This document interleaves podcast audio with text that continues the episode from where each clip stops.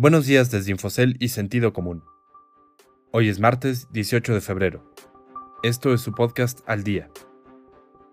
Eni anuncia descubrimiento en aguas profundas.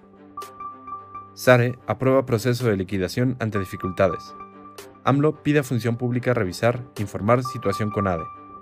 Arango, fundador de Horrera, fallece a los 88 años.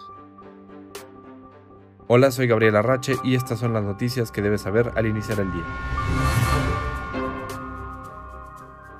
Eni, una petrolera italiana con operaciones internacionales, anunció un nuevo descubrimiento de petróleo en el bloque 10 del prospecto de exploración Saasken, en aguas someras de la cuenca salina de México, su sexto pozo exitoso consecutivo en el país. Las estimaciones preliminares de Eni consideran que el descubrimiento podría contener el equivalente a entre 200 y 300 millones de barriles de petróleo, dijo la compañía en un comunicado. Actualmente Eni produce en México el equivalente a 15.000 barriles de petróleo al día, pero espera llegar a producir 100.000 hacia la primera mitad de 2021.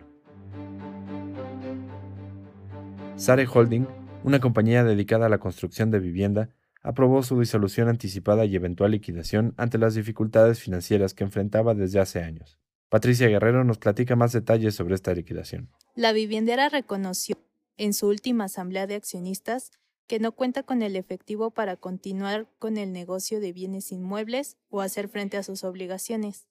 También designó a Óscar Hernández como el encargado del proceso de liquidación. Sare es la segunda compañía viviendera en bolsa que inicia un proceso de este tipo.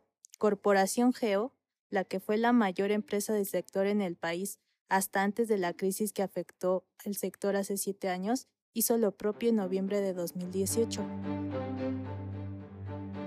El presidente Andrés Manuel López Obrador pidió a la Secretaría de la Función Pública que revise e informe sobre los supuestos desvíos de dinero público en la Comisión Nacional de Cultura Física y Deporte, CONADE.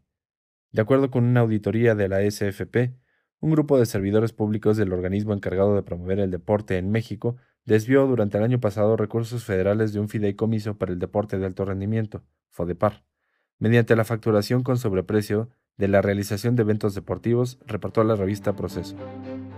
Plácido Arango, uno de los hermanos fundadores de la cadena de supermercados Aurrera, hoy parte del gigante mundial Walmart, y de los restaurantes mexicanos y españoles Vips, falleció ayer a los 88 años.